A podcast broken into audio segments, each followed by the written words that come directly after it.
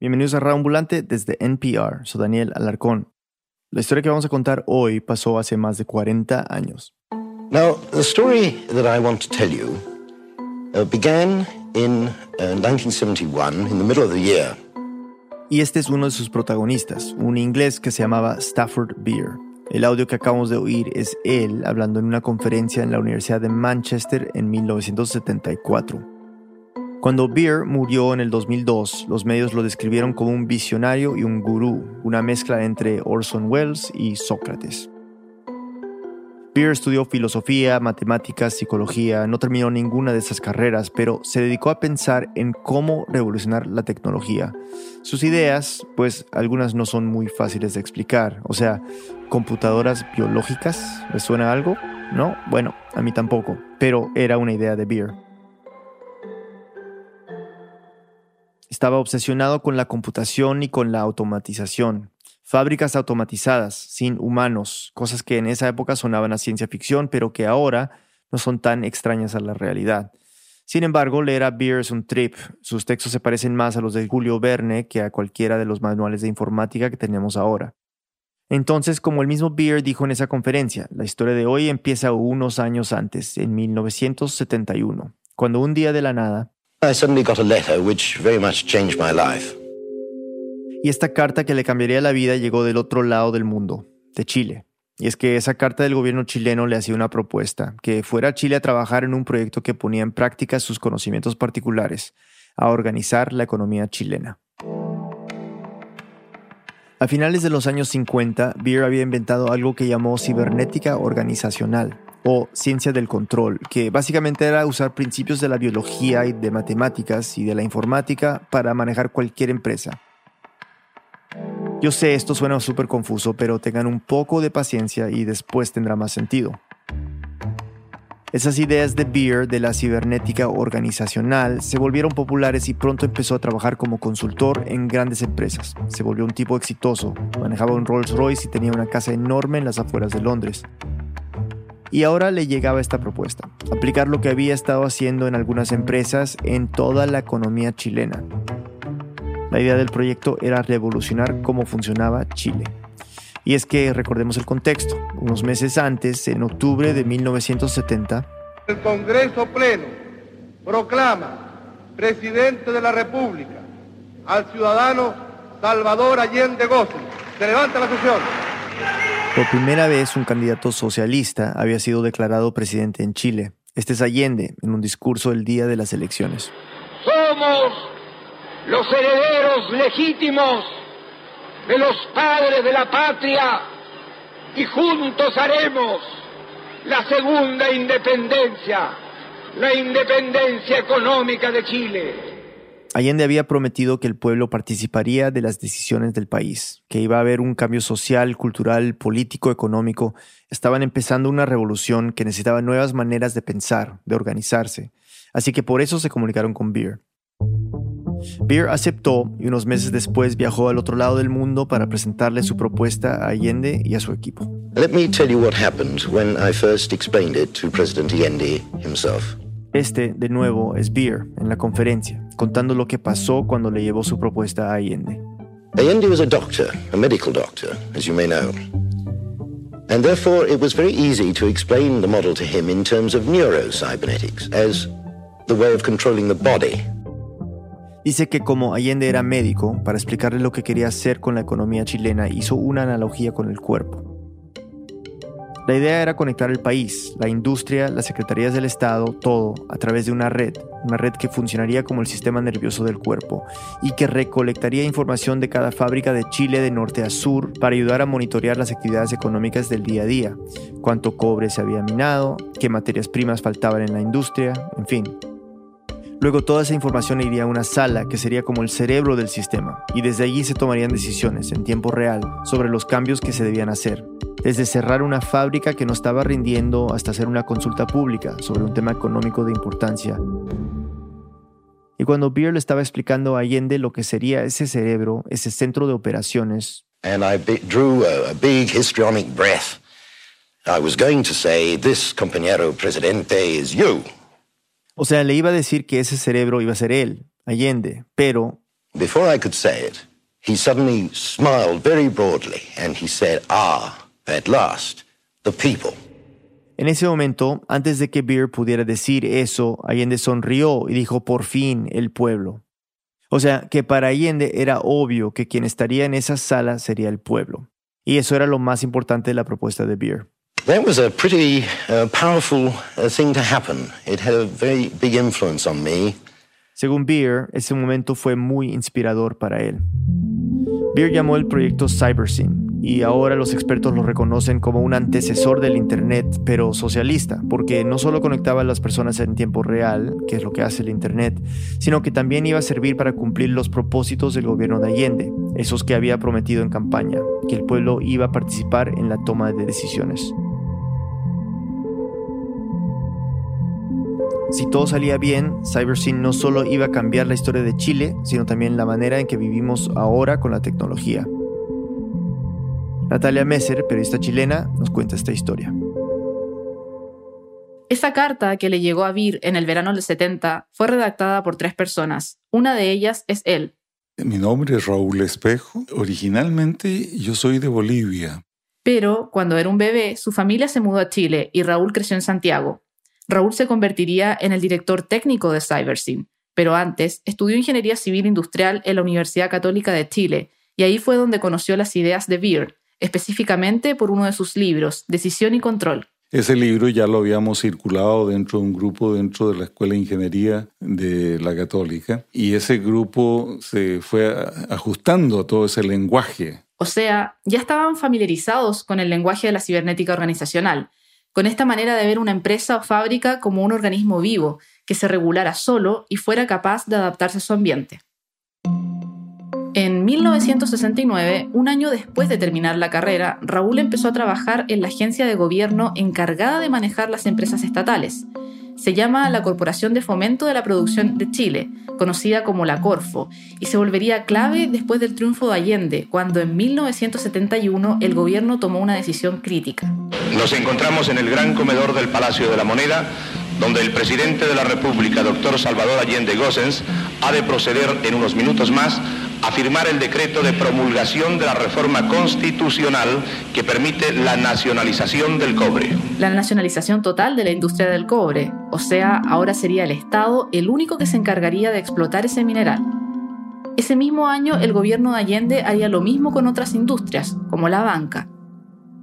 Entonces, desde la Corfo empezaron a pensar cuál era la mejor forma para que el Estado manejara estas nuevas empresas. Una de las opciones era un modelo centralizado, vertical y jerárquico, con el presidente como la máxima autoridad. Pero eso no era lo que había prometido Allende en su campaña, así que se descartó casi de inmediato.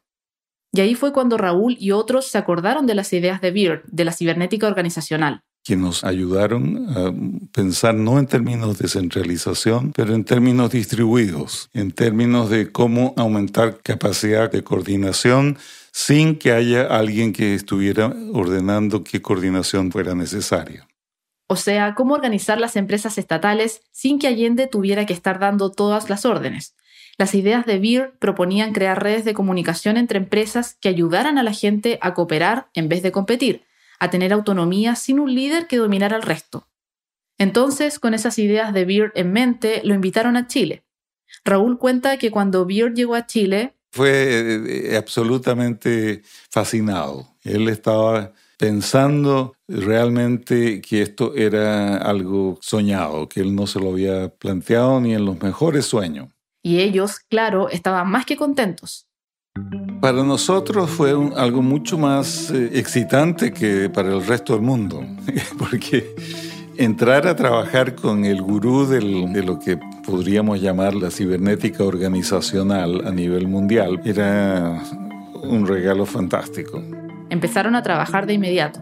Y estuvimos eh, durante una semana conversando acerca de todo lo que sus ideas significaban y él nos clarificaba las cosas, nos ayudaba a entender. Yo creo que ese hombre no, no durmió durante toda esa semana porque mientras durante el día estábamos en conversaciones, en la noche él producía documentos.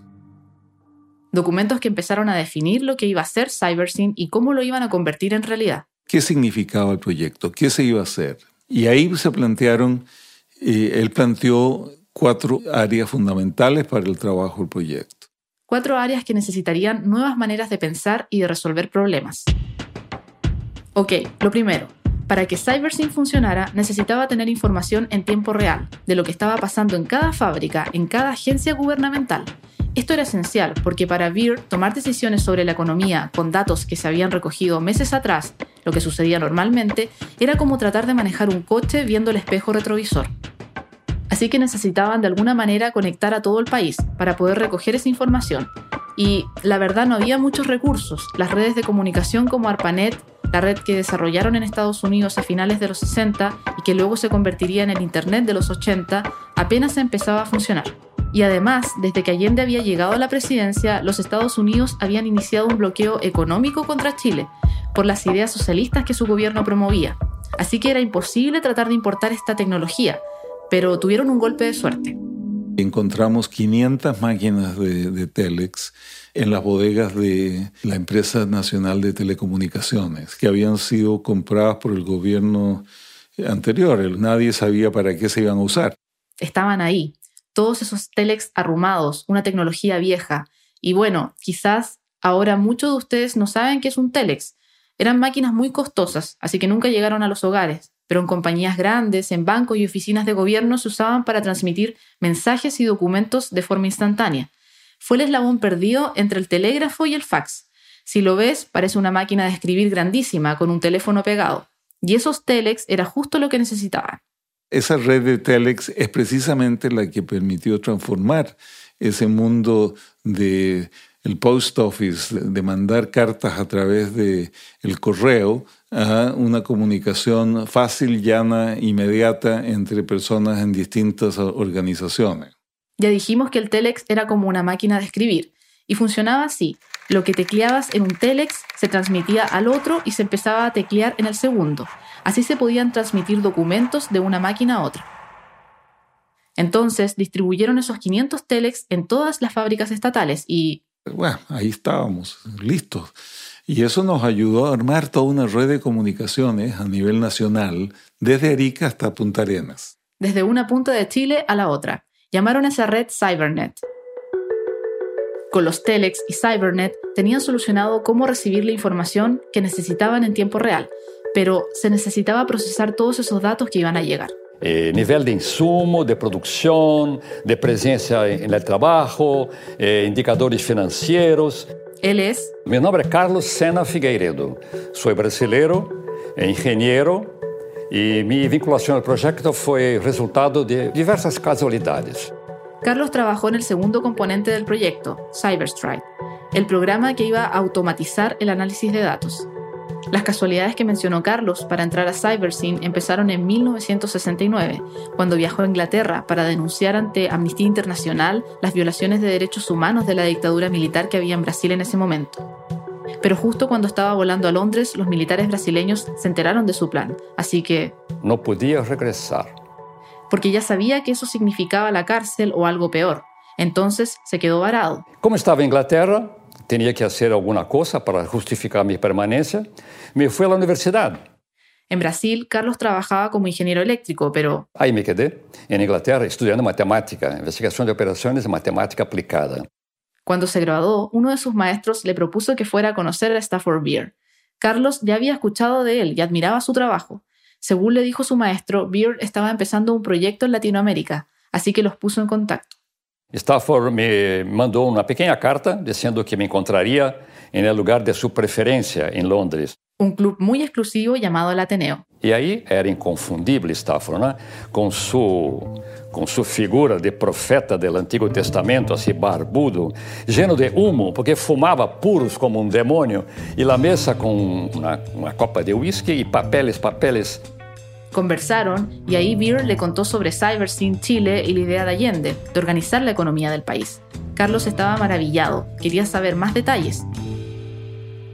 Después de ese primer encuentro, acordaron verse una vez más, y Beer lo invitó a cenar a su casa esa mansión que tenía a las afueras de Londres. Su casa era como el submarino de Capitán Nemo, porque uno entraba, eh, batía palmas así con las manos y se prendían las luces. Se batía la mano tres veces con palmas, una fuente empezaba a funcionar, la fuente.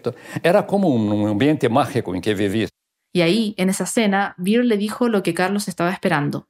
Le ofreció ser parte de CyberSync. Carlos aceptó sin dudarlo y se mudó con su esposa y dos hijos a Chile a principios de 1973, cuando el proyecto ya estaba bastante avanzado. Y me incorporé al proyecto en la calidad de especialista en, en matemática aplicada, en modelos, modelos matemáticos. La idea de CyberStride, el programa en el que trabajó Carlos, era, como le había dicho Vir Allende, que... Tiene que ser un sistema que sea más o menos vivo. En otras palabras, que se asemeja a un organismo vivo. Aún, en otras palabras aún, que se adapte a través de niveles de autonomía.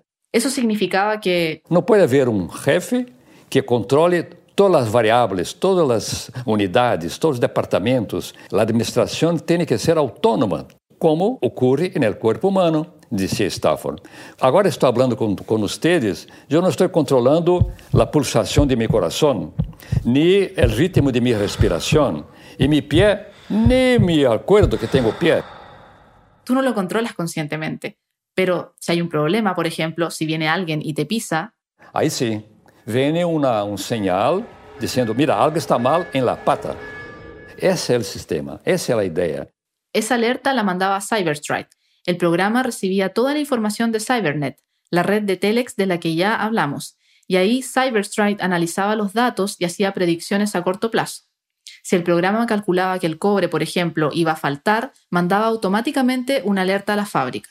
O sea, las fábricas debían operar de forma autónoma, sin que el jefe de la rama industrial o aún de Corfo supiera. Mientras está normal, que opere. Pero si después de recibir la alerta en la fábrica no se podía resolver el problema, entonces una señal salta y va a la atención del nivel administrativo siguiente, superior, externo. Se resuelve muy bien, si no resuelve, esa señal salta una vez más, como en el cuerpo humano, que una señal de algo que pasa errado salta a mi atención consciente. Así era como el proyecto podía darle libertad y autonomía a los diferentes niveles de producción. Solamente llamaba la atención del nivel superior cuando era necesario, si no, les daba la información para que los mismos trabajadores pudieran decidir qué hacer y resolver el problema. Si buscan en Google CyberSyn o 5, que era el nombre en español del proyecto, una de las primeras cosas que les va a salir es una foto de un cuarto setentero, pero futurista. Parece sacado de la película 2001 Odisea en el espacio de Stanley Kubrick. Es un hexágono con una alfombra gris oscura. En las paredes, que parecen de madera, hay varias pantallas, y en el centro de la sala hay siete sillas giratorias ubicadas en círculo. Son de fibra de vidrio blanca con tapicería naranja en uno de los apoyabrazos hay unos botones grandes y en el otro un cenicero y un portavasos. Esa sala era el prototipo de la sala de operaciones, el cerebro de CyberSync. La dirección del diseño de esta sala estuvo a cargo de un equipo de jóvenes diseñadores y de una persona clave en el desarrollo del proyecto, este señor. Eh, me llamo Guy Bonsiepe, a pesar del apellido un poco raro, que suena francés, pero soy alemán. Wee estudió diseño de información en la escuela de Ulm, una escuela universitaria alemana que se hizo muy famosa en el mundo por su innovación en diseño. A Wee le gustaba Latinoamérica, ya había estado en Buenos Aires en una reunión de su escuela de diseño y luego dando un curso ahí mismo a mediados de los 60. Así que cuando recibió una oferta en 1968 para ir a Chile, no lo dudó. Trabajó como profesor y después en la Corfo como diseñador industrial. Y estando ahí, su jefe lo seleccionó para diseñar la sala de operaciones de CyberSync. A veces se ha tildado esto como una, una sala futurista, diríamos, como una nave espacial. Bueno, esto me parece un poco tirando demasiado alto, no era nuestra ambición, simplemente hacer una sala de operaciones cómoda y adecuada a las funciones que tenía que cumplir. Y esas funciones que el mismo Beer le había dado eran muy específicas. Entre esas, que no hubiera nada de papeles, ni siquiera mesas. Nos sorprendió, ¿no? una mesa, sala de reunión sin mesa, ¿qué es esto? No, dice, él hubiera puesto un cartel en la puerta de entrada, eh, llevar informes eh, escritos, ¿no? Eh, bajo el brazo era prohibido, eso es una sala para pensar y tomar decisiones. Entonces, todo lo que se ve en la imagen de esa sala tenía una razón de ser. Por ejemplo, eran siete sillas porque, según las ideas de Beard, siete es el número máximo de personas que puede tener un grupo para seguir siendo creativo. Las sillas se conectaban a las pantallas de las paredes con cables bajo el suelo, y los botones que tenían en el apoyabrazos hacían que las imágenes en esas pantallas cambiaran. Para Beard era muy importante que la información y la misma sala de operaciones pudiera ser entendida y manejada por cualquier persona, no solo especialistas. Tal vez en la sala de operaciones todo el sistema complejo era utilizable. Por eso los botones de las sillas eran grandes y con formas simples, que incluso alguien que no estuviera familiarizado con un teclado podía usar, como los trabajadores de las fábricas. Y la información que aparecía en las pantallas tampoco podía ser solo cifras y cifras, nos correspondió graficar eh, la información para que fuera presentada en las pantallas de la sala de operaciones. Ella es Pepa Fonsea, una pionera del diseño gráfico en Chile. El equipo de diseño en el que trabajaba debía hacer los gráficos que pudieran reemplazar los informes, una cantidad de páginas, de una manera visual y, y en una sola mirada. Para eso no servía solo tener gráficas o dibujos, así que elaboraron flujogramas para visualizar las diferentes etapas de un proceso. Y eso, en términos de diseño, era algo súper revolucionario, porque hacer entender a personas que no vienen del mundo visual a través de una graficación, de una cantidad de procesos industriales, es realmente un tremendo desafío. En ese momento, CyberSyn y Chile estaban a la vanguardia del diseño. Entonces, retomemos. Toda la información se recolectaba en tiempo real con la red de Cybernet, los telex. En ese momento, el software que habían diseñado Cyberstrike filtraba toda esa información y hacía llegar los datos relevantes a la sala de operaciones, donde se convertían en gráficos para que las personas sentadas en esas siete sillas pudieran entenderlos y así decidir qué hacer. Esto es, en resumidas palabras, lo que era CyberSync. Era un programa muy ambicioso, pero estaban trabajando con mucha precariedad fue una sala de operaciones que comenzó a funcionar casi hecho artesanalmente. Por una parte, eran problemas que tenían que ver con la época. Por ejemplo, todas las láminas y dibujos de los que habló Pepa se hacían a mano, porque no había programas de diseño como los que existen ahora. Pero también la precariedad tenía que ver con el bloqueo económico que Estados Unidos le había impuesto al gobierno de Allende.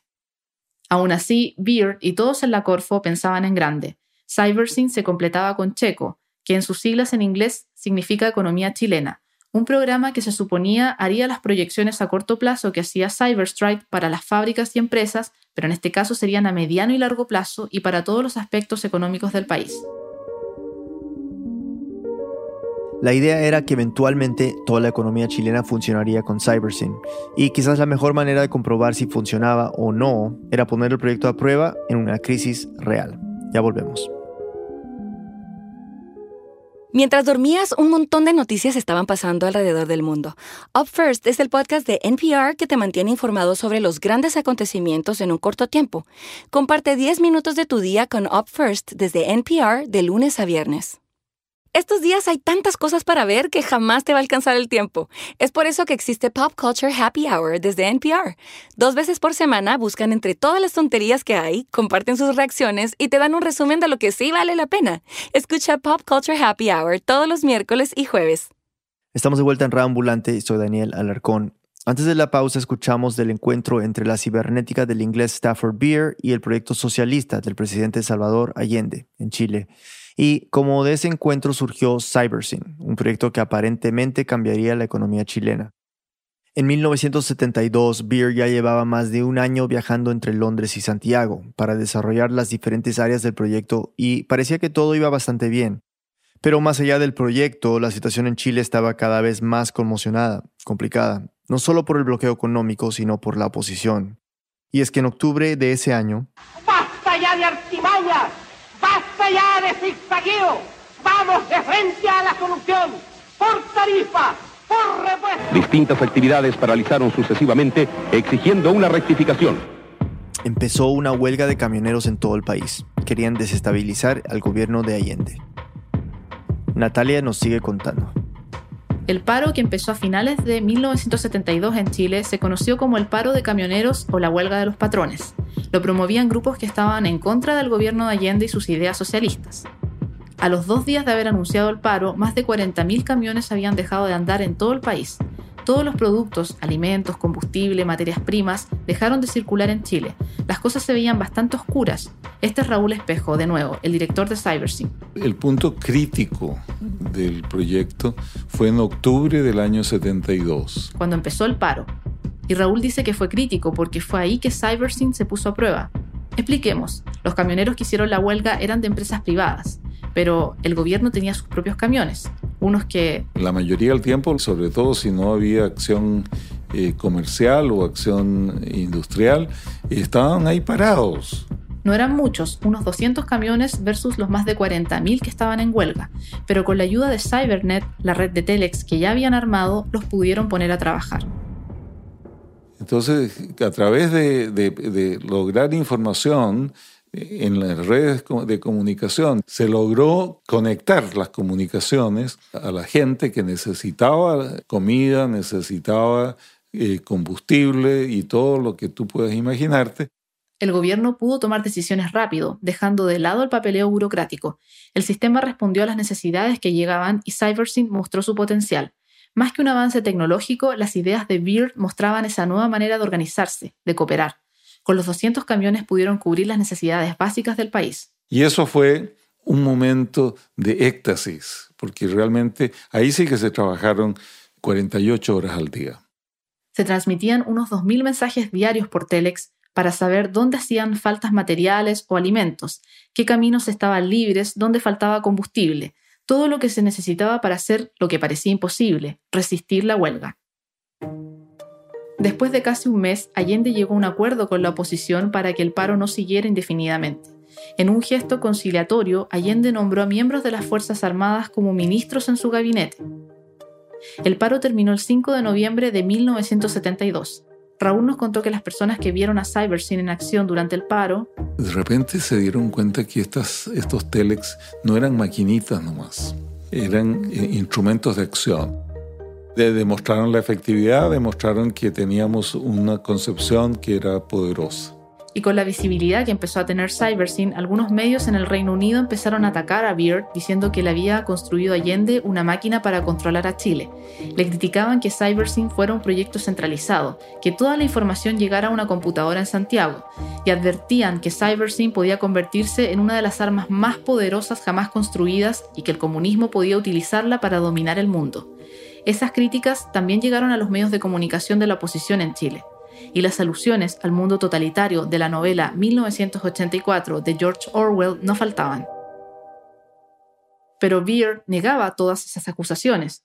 Por un lado, decía que lo de la centralización era más por sus carencias que otra cosa. En Chile solo tenían una computadora y no podían conseguir más por el bloqueo y lo de 1984 le parecía simplemente absurdo. Él veía a CyberSync como una forma de alcanzar la verdadera libertad para los trabajadores, no para controlarlos. De hecho, Beer imaginaba que CyberSync convertiría a Chile en una verdadera utopía cuando se combinara con otro proyecto aún más ambicioso, Cyberfolk. Su idea era monitorear en tiempo real cómo afectaba el bienestar de los chilenos las decisiones que se tomaban en la sala de operaciones. El plan era que la gente en sus casas tuviera un aparato con un dial, la ruedita que tienen los radios viejos, que podían ajustar según su nivel de felicidad. Esos aparatos estarían conectados a una red para poder mostrar en una pantalla en la sala de operaciones el nivel general de felicidad de los chilenos. Permitiría que los chilenos, de cierta forma, participaran directamente en la toma de decisiones del gobierno. Por más absurdo que suene, una versión de ese proyecto se alcanzó a aprobar en Chile en 1972 en dos ciudades, Tomé al sur de Santiago y Mejillones al norte. Fue un experimento. A través de la televisión conectaron a algunos habitantes de estas ciudades con su gobierno local. Si, por ejemplo, se estaba discutiendo un presupuesto, las personas podían enviar señales por unos aparatos diciendo si estaban de acuerdo o no con lo que se proponía. Pero mientras en CyberSyn estaban ocupados tratando de volver realidad a la ciencia ficción, la situación en Chile no mejoraba.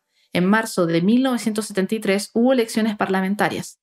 La oposición tenía la esperanza de alcanzar una mayoría en el Congreso para frenar los cambios que Allende estaba haciendo, pero no lo logró.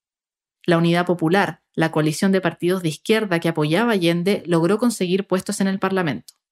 Este es Carlos Sena de nuevo, el que trabajaba en Cyberstrike.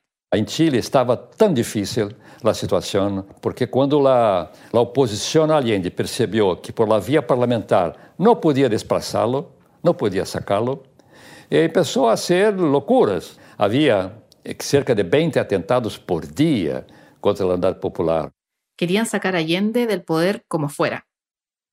Raúl, el director de CyberSyn, recuerda que a principios de septiembre del 73 llegó la instrucción de que se trasladara a la sala de operaciones a la moneda. A la moneda, el Palacio de Gobierno. Querían moverla de la Corfo para inaugurarla oficialmente en el Palacio. Citaron al equipo de CyberSyn para organizar el traslado. Wibon Siepe, el encargado del diseño, recuerda que... Y Allende quería participar en esto y él no vino.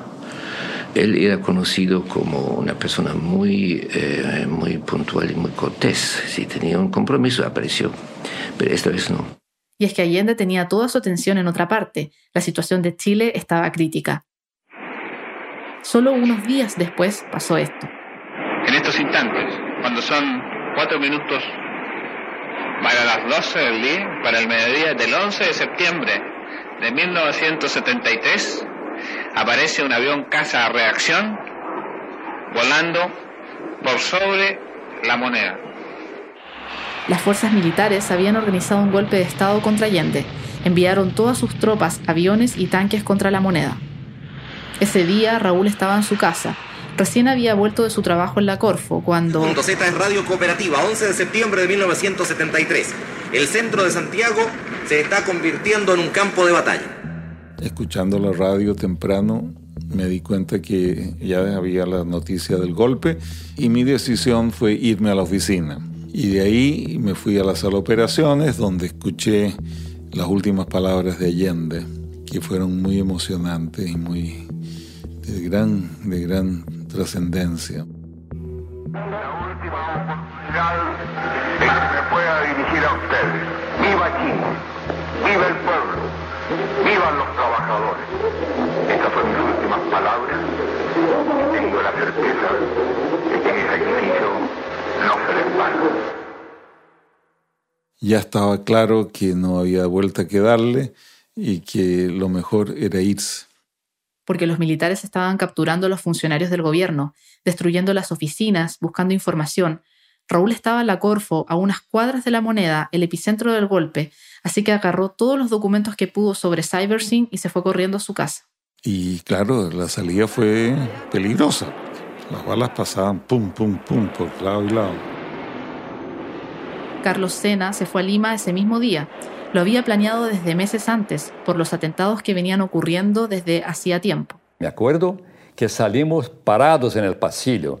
Las azafatas ni siquiera dijeron, sentate, sentamos, sentamos. No, dicen, cuando llegué a Lima, no sabía de nada, que había un golpe en marcha. Carlos recuerda que ese vuelo fue el último que salió de Santiago ese día. Wibon Siepe seguía en la ciudad.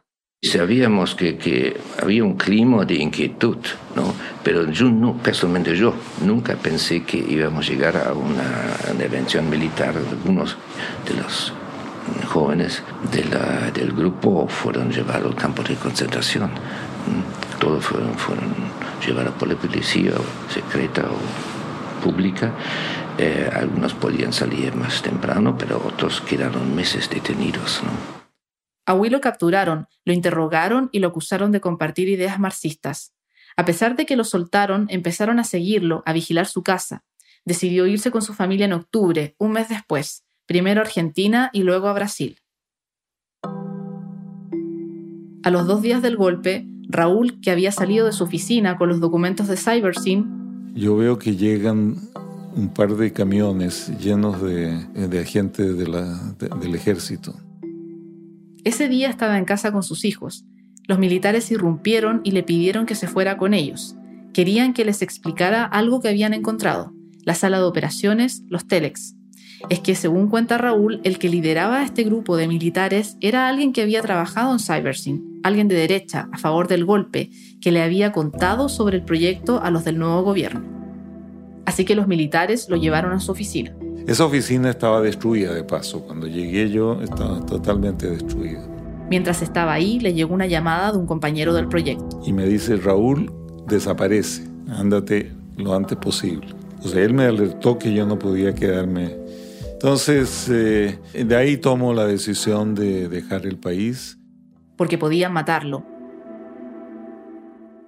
En noviembre del 73, Raúl se fue de Chile.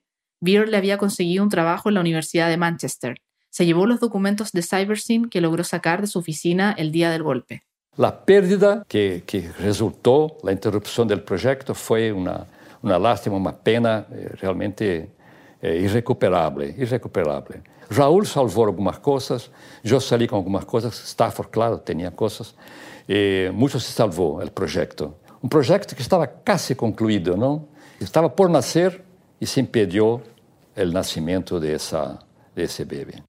Nunca se pudo realmente comprobar si sus ideas iban a funcionar, si CyberSyn realmente iba a traer libertad y autonomía a los trabajadores, o si se iba a convertir en lo que sus críticos temían. Hasta ahora es imposible saber. Isso é lamentável, uma tristeza muito grande que todos nós temos. Seguramente Stafford morreu com essa tristeza. Este es Beer, de nuevo, en la conferencia que escuchamos al principio. You know what happened on the 11th of September 1973? The whole thing came to an abrupt close. It's sad for me, but at least I know that that happened. Dice que ya sabemos lo que pasó en septiembre de 1973, que las cosas terminaron de forma abrupta y que para él fue algo muy triste. Beer no estaba en el país cuando ocurrió el golpe. Como dijimos, nunca vivió en Chile, pero el tiempo que trabajó en CyberSyn lo cambió. Dejó de preocuparse por las cosas materiales, vendió su mansión y su Rolls Royce y se fue a vivir a una cabaña en el campo. Empezó a hacer yoga, a escribir poesía y a pintar, y por un tiempo se volvió casi un ermitaño. No es posible saber las verdaderas intenciones de Allende, pero también es imposible separar a CyberSyn de la ideología política en la que nació, de esa idealización de la tecnología con fines sociales. Todas las personas que entrevisté hablaron en esos términos. Lo que hicimos en Chile fue revolucionario. La idea de tiempo real que Stafford llevaba y llevó a Chile era como que hablar con los extraterrestres, era como tecnología para llegar a Saturno. Dentro de los proyectos que hicimos, probablemente el más ambicioso y el más utópico de todos los proyectos. Era todo muy nuevo y casi imposible de creerlo. El gran valor de CyberSyn no está en desarrollo tecnológico. El gran valor está en una visión de organización. Y ese es, eh, yo creo, el legado que queda de esto que en el fondo no es el de generar un Silicon Valley en, en Chile, pero es generar una sociedad más igualitaria. Más igualitaria porque había una comunicación directa entre el pueblo y el gobierno, y les daba las herramientas para poder hacer mejoras que ayudarían a los chilenos. O al menos esa era la utopía.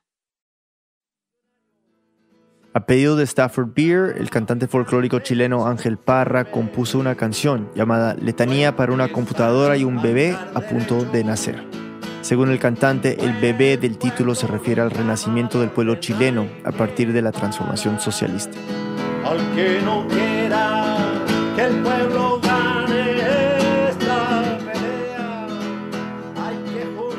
Natalia Messer es periodista chilena, vive en Concepción. Coprodujo esta historia con Victoria Estrada, asistente editorial de Radio Ambulante. Victoria vive en Jalapa, Veracruz. Este episodio fue editado por Camila Segura, Silvia Viñas y por mí.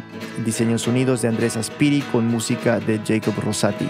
Andrea López Cruzado hizo el fact-checking. El resto del equipo de Reambulante incluye a Lisette Arevalo, Gabriela Brenes, Jorge Caraballo, Miranda Mazariegos, Remy Lozano, Patrick Mosley, Laura Rojas Aponte, Barbara Sawhill, Luis Treyes, David Trujillo, Elsa Liliana Ulloa, Luis Fernando Vargas y Joseph Zárate. Carolina Guerrero es la CEO. Reambulante se produce y se mezcla en el programa Hindenburg Pro. Todos los viernes mandamos un boletín electrónico con recomendaciones de nuestro equipo para el fin de semana. Cada correo incluye solo cinco enlaces de cosas que nos inspiran. Series de televisión, libros, otros podcasts, aplicaciones para el celular, multimedias en internet, de todo. Es una manera de compartir lo que nos gusta y de filtrar un poco tanto contenido que hay disponible en internet. Si quieres recibirlo, suscríbete en raambulante.org slash correo. Repito, raambulante.org slash correo. Raambulante cuenta las historias de América Latina. Soy Daniel Alarcón, gracias por escuchar. En el siguiente episodio de Raambulante, la lucha por el aborto legal en Ecuador. Buenas noches. Te has comunicado con las comadres, red de información y acompañamiento en aborto. ¿En qué te podemos ayudar? Desde el punto de vista de las mujeres que lo protagonizaron. Su historia la próxima semana.